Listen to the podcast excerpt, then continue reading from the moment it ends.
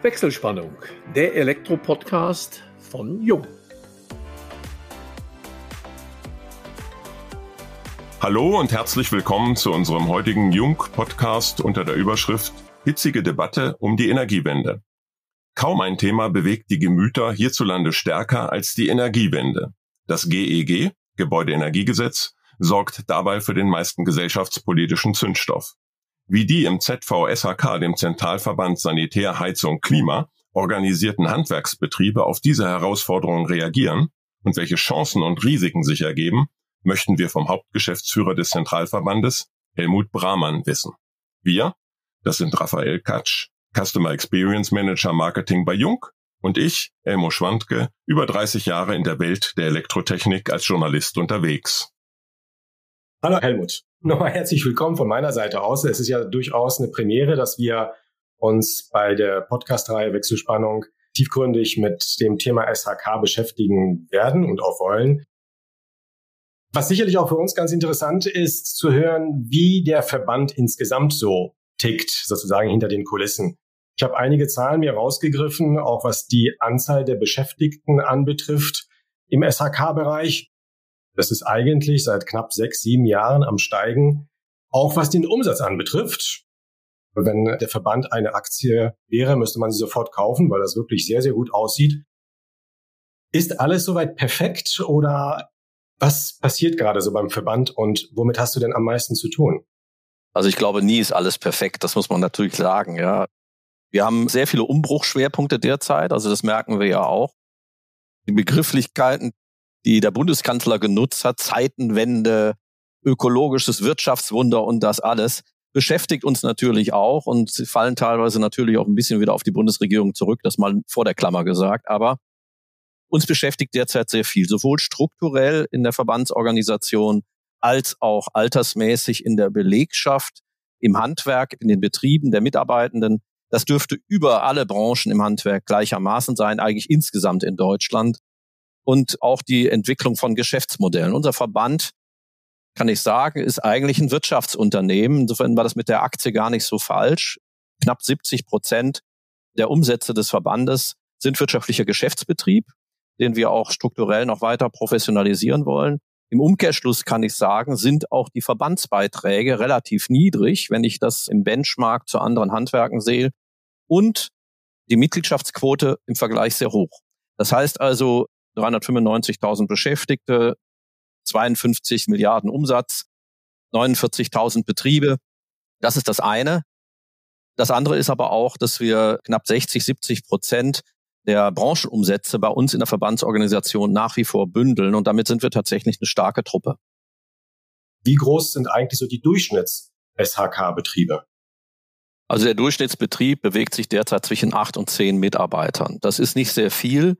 Und das macht eben dann auch das Erfordernis aus, dass unser Verband, unsere Verbandsorganisation viele, viele Dienstleistungen anbietet, um die Prozesse in den Unternehmen zu optimieren, um auch den Blick über den Tellerrand zu ermöglichen. Und gerade jetzt in dieser, ja, kann man durchaus sagen, disruptiven Situation, in die wir uns reinbewegen, Geschäftsmodelle, Felder ändern sich. Wir machen da sehr viele Handreichungen, maximal auch im digitalen Bereich, um den Betrieben an die Hand zu gehen, um sie zu unterstützen. Das wird auch gutiert und das macht auch Mitgliedschaftsinteresse aus. Viele Betriebe sind die Gestaltung politischer Rahmenbedingungen so ein bisschen Beiwerk. Sie haben derzeit sowieso eine super Auftragslage noch, ja, muss man sagen, noch. Also die lauern da schon Gefahren. Aber vor allem die Dienstleistung zählt bis hin zur Rechtsberatung. Aber das dürfte bei den Verbänden, die ihr bisher ja beide auch intensiver noch begleitet habt, also auch beim ZVEH nicht anders sein. Es gibt ja kaum ein Thema, ich hatte es eingangs erwähnt, dass die Gesellschaft mehr bewegt als dieses Gebäudeenergiegesetz. Jetzt hat man ein wenig den Eindruck gehabt, das sei von heute auf morgen initiiert worden, aber die Wurzeln reichen ja viel länger zurück und man hatte sich unter dem Stichwort Energiewende schon sehr, sehr lange damit auch politisch befasst und entsprechende Beschlüsse beziehungsweise Vorgaben dann fixiert. Jetzt scheint das mit aller Macht in kürzester Zeit, ich sag's mal so, durchgedrückt zu werden oder man möchte es durchdrücken. Es gab die kleine Verzögerung vor der Sommerpause. Wie beurteilst du auch aus der Sicht natürlich der Mitglieder eures Verbandes aktuell überhaupt diese Diskussion um dieses Gebäudeenergiegesetz? Lief da aus eurer Sicht überhaupt etwas schief und wie sind die Forderungen an die Politik? Da lief eine ganze Menge schief. Also das fängt schon bei dem Durchstechen von Entwürfen an, über die sich dann eben die Öffentlichkeit auch massiv aufgeregt hat, im letzten Jahr schon, bis hin zu der Tatsache, dass im Wirtschaftsministerium auch unter dem alten Staatssekretär Greichen sehr ideologisch gearbeitet wurde und wir zwar unseren Input geben konnten, besser als manch anderer auf der Arbeitsebene, aber vieles eben oben doch sehr ideologisch diskutiert und entschieden wurde. Und insofern am Ende zunächst ein Entwurf rauskam Anfang des Jahres, der dann im März im Kabinett auch verabschiedet wurde, als Kabinettsentwurf in den Bundestag getragen wurde, der schon in den eigenen Fraktionen nicht haltbar war. Ihr erinnert euch an die Situation. Auch dieser Entwurf wurde durchgestochen. Also das heißt, die Reihen sind da nicht geschlossen. Ich glaube, es wurde in der Regierung viel zu wenig darauf acht gegeben, auch bei Herrn Habeck persönlich, was für eine Relevanz dieses Heizungsgesetz für uns Deutsche, alle Deutschen hat. Erstens ist das eine Frage des Immobilienwerts, der Assets einer alternden Gesellschaft, der Menschen, die darin wohnen in den Gebäuden. Zweitens der Finanzen, was ich noch später darf an Sanierungsmaßnahmen und was nicht mehr. Und jetzt mal ganz platt unter uns gesagt, wenn wir diesen ganzen GEG-Novelle-Kram gar nicht gehabt hätten, wäre der Hochlauf im Modernisierungsbereich wunderbar weiter durchgelaufen. Wir waren ja auf einem sehr guten Weg. Das muss man erstmal sehen, der jetzt disruptiv gestört ist. Also in unserer Branche, die Handwerksbetriebe haben in den letzten zwei Jahren immer mehr Heizungen modernisiert. Von rund 600.000 Einheiten kommt auf fast eine Million Einheiten ist das hochgegangen. Da liegt auch Prozessoptimierung drin, also auch natürlich Routine in den Dingen, die passiert sind. Damals noch und das sind auch schon Treibhausgaseinsparungen, die gehen in den Millionen-Tonnen-Bereich. Und das ist dann eben auch schon Einsparung. Und das wurde alles auf den Prüfstand gestellt. Man hat dann im Prinzip gesagt, nur noch Fernwärme und Wärmepumpe. Und beides ist eben schwierig. Also der Ausbau von Fernwärme ist sehr kostenintensiv in den Kommunen. Die kommunalen Energieversorger, die Stadtwerke sind da vielfach auch finanziell überfordert und denen dann gleichzeitig zu sagen, das war ja im letzten Jahr das große Thema, dann schreibt mal eure ganzen Gasleitungen ab. Das ist fast schon insolvenzverdächtig, so eine Situation. Wie soll man damit zurechtkommen? Das heißt also, es hat breiteste Bevölkerungsschichten betroffen, bis hin zu denjenigen, die den Attentismus haben walten lassen und gesagt haben, wir machen nichts mehr. Bislang geht es uns im Handwerk noch sehr gut. Wir sind gestartet in dieses Jahr mit 20 Wochen Auftragsvorlauf. Das heißt, es werden Bestände abgearbeitet. Aber durch diese unselige Diskussion, das muss man tatsächlich sagen, man kann das sehr gut festmachen an den Anträgen auch für Wärmepumpen, die im letzten August, das ist ja knapp jetzt ein Jahr her, den fünffachen Stand hatten von dem, was sie jetzt haben. Und wenn wir davon ausgehen können, dass Wärmepumpen im Regelfall nicht ohne Fördermaßnahmen, Förderanträge bewilligte laufen, weil sie zu teuer sind, weil es ja doch auch eine, ich sag mal, gewerkeübergreifende Zusammenarbeit ist, nicht einfach nur ein Kesselaustausch im Heizungskeller, das ist teurer, dann kann man auch davon ausgehen, dass wir im nächsten Jahr dieses Zielmarke von 500.000 bei weitem nicht erreichen werden. Wir werden eine ähnliche Situation erleben wie im Wohnungsbau, der eingebrochen ist. Die Politik setzt sich Zielmarken und setzt dann alles daran, mit daran, dass sie mit konterkariert werden, weil wir waren ja auf einem guten Weg. Wir waren knapp bei 300.000 Wärmepumpen, die werden wir dieses Jahr erreichen. Aber das ist der Abbau eines Auftragsvorlaufs. Und im nächsten Jahr sieht es schon ganz anders aus. Also da können wir froh sein, wenn wir über 100.000 kommen. Das ist, finde ich, schon dramatisch und da kann man der Bevölkerung keinen Vorwurf machen. Auch unsere Betriebe wissen letztendlich Status aktuell noch nicht, was sie wirklich beraten sollen, denn das GEG ist ja noch nicht verabschiedet und die Fördersystematik auch erst recht nicht. Ja, du hast mehrere komplexe Themen angesprochen. Das eine ist natürlich auch bei Fernwärme, da sind die Kommunen gefragt finanziell, die Kommunen sind aber klamm. Das heißt, da fehlt es auch an allen Ecken und Enden an Finanzmitteln. Man denke nur an die Situation auch in den Schulen vor Ort und ähnliches, wo überall Sanierungsbedarf ist. Das andere ist, dieses Gesetz greift natürlich auch in den Bestand ein. Und ich glaube, da liegt auch, ich weiß nicht, wie du das beurteilst, auch ein eklatanter Diskussionspunkt zumindest, dass man jemanden, der ein Eigenheim hat, eine Ölheizung, die funktioniert, einfach per Gesetz dazu zwingt. Und wir sind ja nur beim Gebäudeenergiegesetz. Das sind ja andere energetische Maßnahmen, die auch noch im Raum stehen und verabschiedet werden sollen. Und dann natürlich den Einzelnen höchstwahrscheinlich auch im Einzelfall an seine finanziellen Grenzen führen. Wie beurteilst du das, dass man so stark, was ja eigentlich auch einer Rechtspraxis widerspricht, in den Bestand eingreift? Zunächst mal muss man wissen, über welchen Entwurf reden wir gerade. Also es gibt einen Kabinettsentwurf, der wurde reingebracht, da stimme ich völlig zu. Der war auch aus unserer Sicht untragbar. Wir haben danach sehr intensiv in der Branche, in dem Zeitraum April bis Juni, sehr, sehr viele politische, parlamentarische Veranstaltungen gemacht. Das heißt, wir sind auf die Bundestagsabgeordneten zugegangen. Und am Ende des Tages hatte dieser Kabinettsentwurf der Bundesregierung, also der Ampelkoalition, noch nicht mal mehr die Mehrheit der Abgeordneten aus den eigenen Fraktionen. Er musste überarbeitet werden. Das war auch schon eine sehr außergewöhnliche Situation. Es hat dann einen Antrag gegeben der Bundestagsfraktionen der Ampelregierung auf Änderung des eigenen Kabinettsentwurfs. Das sollte verabschiedet werden. Das ist jetzt nicht durchgekommen, weil es alles zu kurzfristig war und dann eben auch zu Recht beklagt wurde von CDU-Abgeordneten beim Bundesverfassungsgericht, Sie können sich darauf nicht mehr ausrichten, sie können das nicht mehr begreifen und verstehen. Alles viel zu schnell, so geht das nicht. Das ist die Situation, vor der wir derzeit stehen. Und wenn man sich diese Änderungsanträge anschaut, dann ist schon vieles wieder vom Kopf auf die Füße gestellt worden, aber natürlich nicht alles. Und dieses Prä für Wärmepumpe und Fernwärme bleibt. Das ist wohl richtig. Aber das Verbot und auch das Eingreifen in den Bestand ist schon ein ganzes Stück zurückgedrängt worden vom Kopf auf die Füße meine ich auch. Kommunale Wärmeplanung muss da sein, damit überhaupt das GEG e greifen kann. Das heißt also, wir werden durchaus unter Umständen einen Flickenteppich der Wirksamkeit des GEG e erleben. In Baden-Württemberg gibt es schon länger eine kommunale Wärmeplanung per Landesgesetz vorgegeben. Da sind einige Kommunen Ende des Jahres soweit. Dann wird da das GEG e greifen. In anderen Regionen gibt es noch gar keine kommunale Wärmeplanung und dann kann auch kein GEG greifen. Das wird schwierig auch zu beraten sein, ganz schwierig, auch für Energieberater, auch für unsere Betriebe. Die müssen also per aktuellem Stand jetzt auch noch immer begreifen und wissen, was macht denn die kommunale Wärmeplanung. Und insgesamt aus Sicht des Handwerks, wir sind ja für einen offenen, freien Wettbewerb und auch eine Trennung mal, des Themas Energieträger, des Themas Energieversorgung, egal in welcher Form, per Gasleitung oder per Fernwärme und dann eben Heizsystematik, dass eben der Kunde maximale Freiheiten hat. Wir werden alles daran setzen, dass es keine Zwänge geben kann, wenn jetzt beispielsweise Fernwärme ausgebaut wird, dass dann eben Anschlusszwänge existieren oder aufgesetzt werden in kommunalen Verordnungen.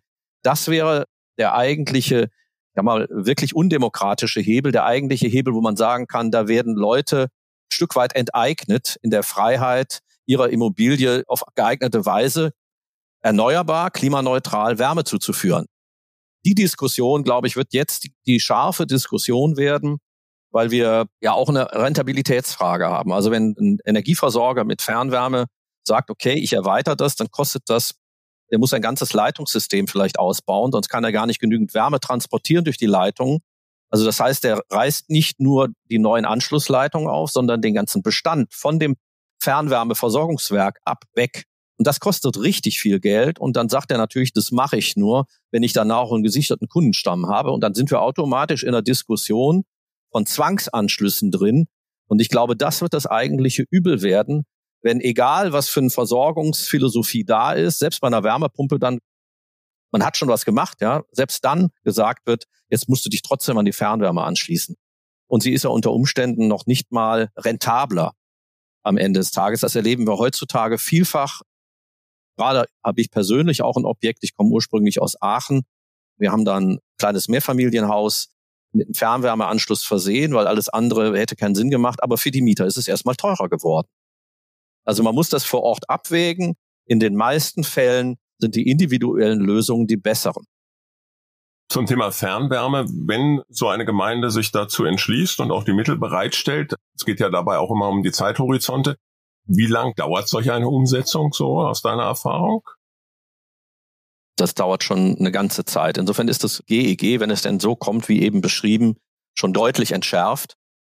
Also man muss ja überlegen, die kommunale Wärmeplanung ist ungefähr, jetzt schlagt mich nicht tot, ich müsste es recherchieren, aber ich meine vor drei Jahren oder vier Jahren in Baden-Württemberg beschlossen worden. Ende des Jahres sind die ersten damit durch, dass sie sagen können, ja, das klappt, viele andere noch nicht.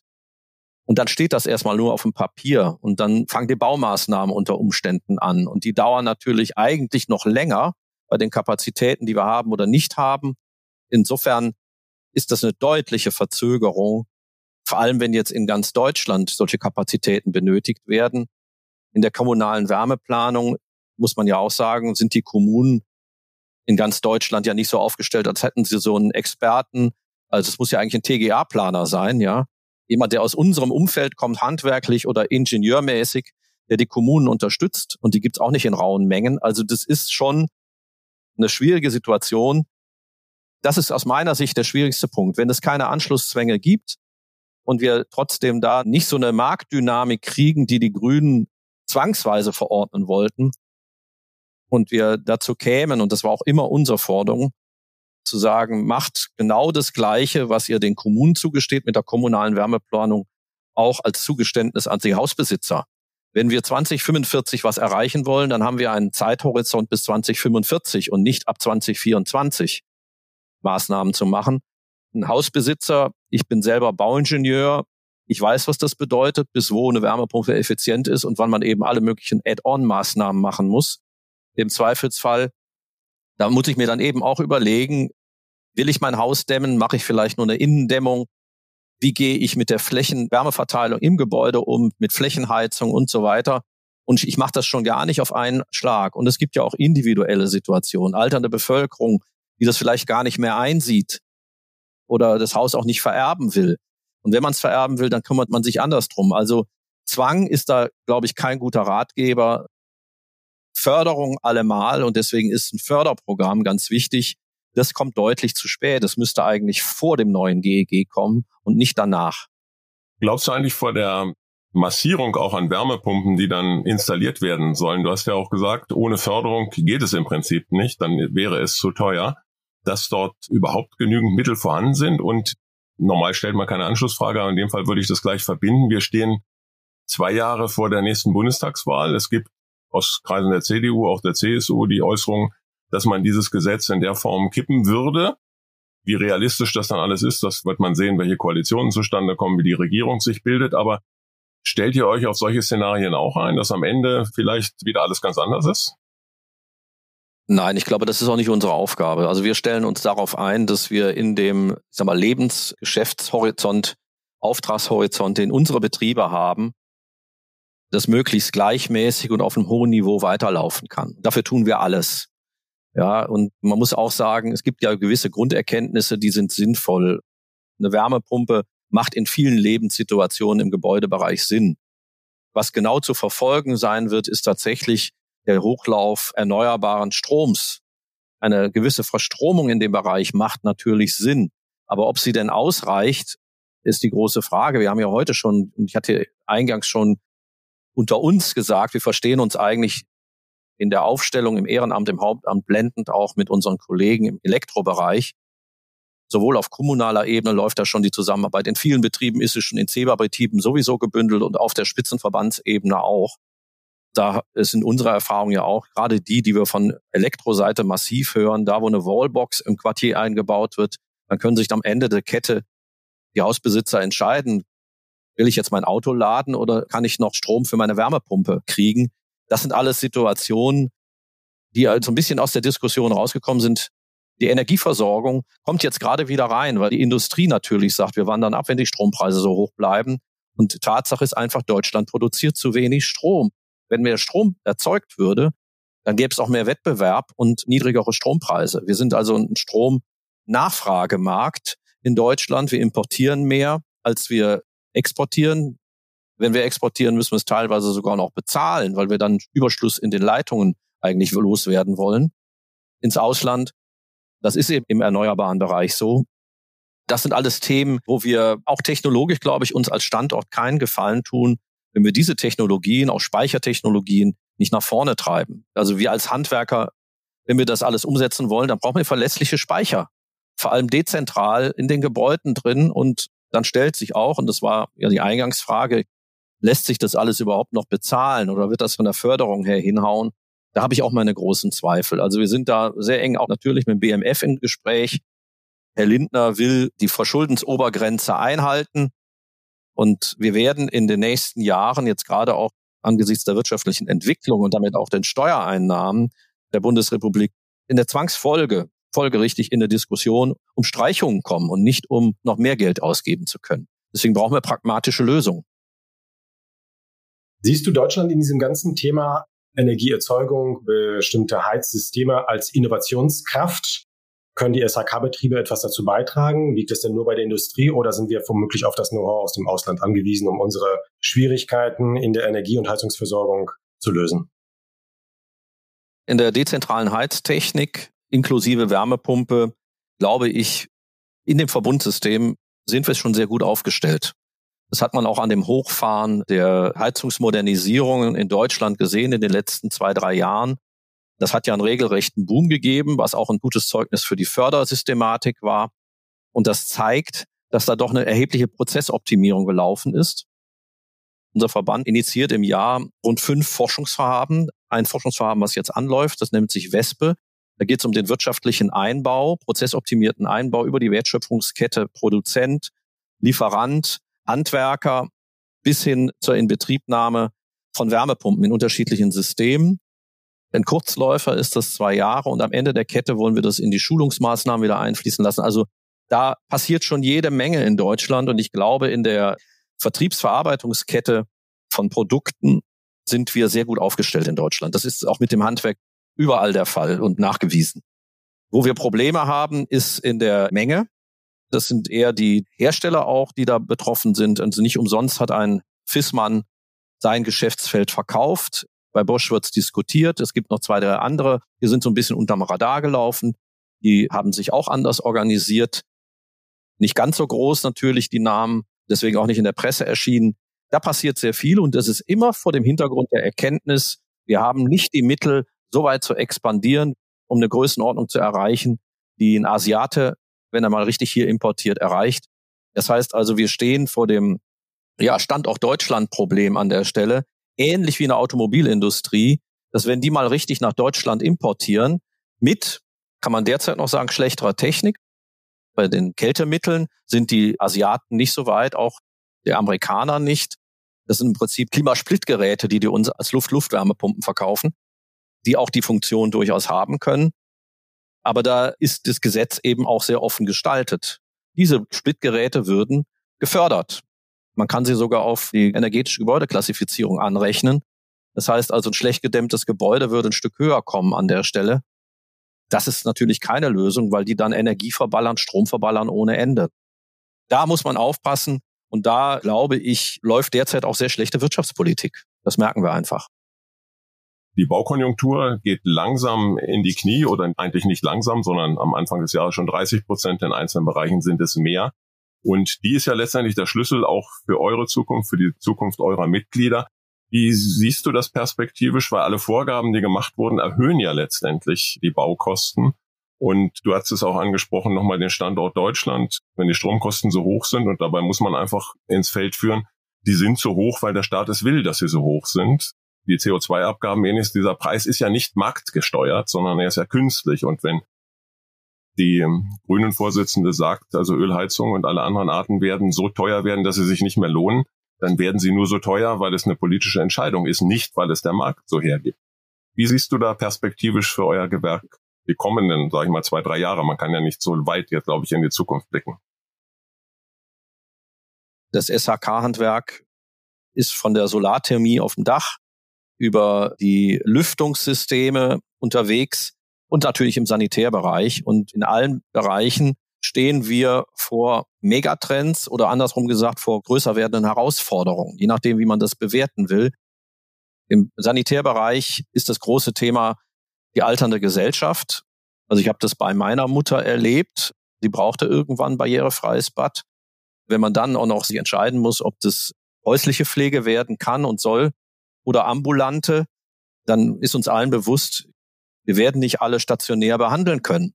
Also müssen wir ambulant was tun und das geht nur in entsprechend ausgebauten barrierefreien Bädern, aber es muss eigentlich noch mehr als barrierefrei sein, denn ich bin jetzt hier in Berlin auch unterwegs in einer Etagenwohnung.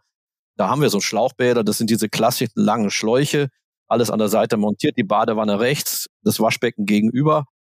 Da kommt man mit dem Rollstuhl nicht durch, ja. Also müssen wir uns was einfallen lassen. Das sind alles Themen, die auch gespielt werden sollten, sonst haben wir irgendwann soziale Probleme in Deutschland, die wir nicht haben wollen. Das ist das eine. Dann hatten wir in der Corona-Zeit einen enormen Ansturm, der ja nebenher auch noch bewältigt wurde. Jetzt ein bisschen wieder abflacht, leider abflacht, muss man sagen. Thema Klima und Lüftung in Gebäuden, in Schulen, in Versammlungsstätten, aber auch im häuslichen Bereich. Auch ein Thema, was nicht nur national, sondern weltweit zunehmend wird. Das hat ja auch mit dem Thema Klimakühlung zu tun. Das wird auch bei uns zunehmen aber natürlich auch der Wärmemarkt. Also ich glaube, uns wird die Arbeit nicht ausgehen. Uns wird sie ausgehen, wenn die politischen Rahmenbedingungen unrealistisch gesetzt werden. Und auch ganz klare Forderungen von uns, die Energiepreise müssen runter.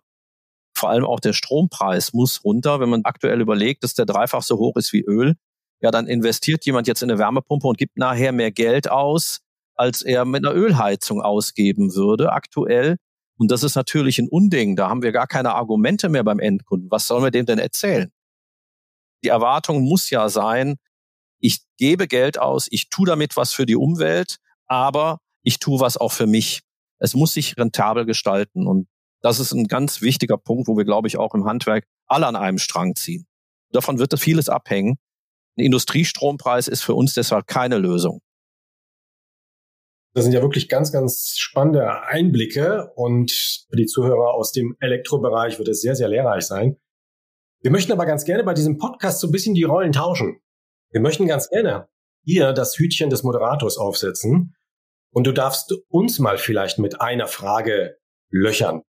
Wenn du da irgendeine Frage hast, sind wir jetzt auf einmal deine Gäste. Mich würde interessieren, ihr macht ja viele Podcasts, auch mit unterschiedlichen Kolleginnen und Kollegen im Elektrobereich vor allen Dingen. Wie seht ihr denn die Stimmungslage dort?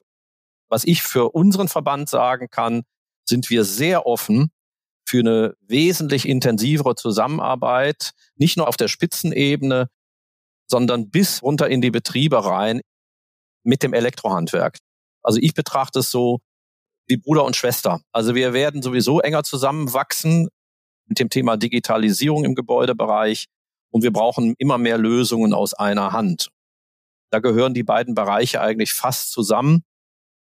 Also das würde mich mal interessieren, wie aus eurer Sicht da die Stimmungslage bei den Kolleginnen und Kollegen im Elektrohandwerk so ist, weil das ist für uns ja auch wichtig.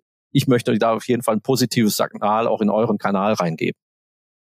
Wir haben tatsächlich auch immer wieder bei diesen Diskussionen immer wieder diese Frage gestellt, Richtung Beratung an den Endkunden beziehungsweise an den Verbraucher.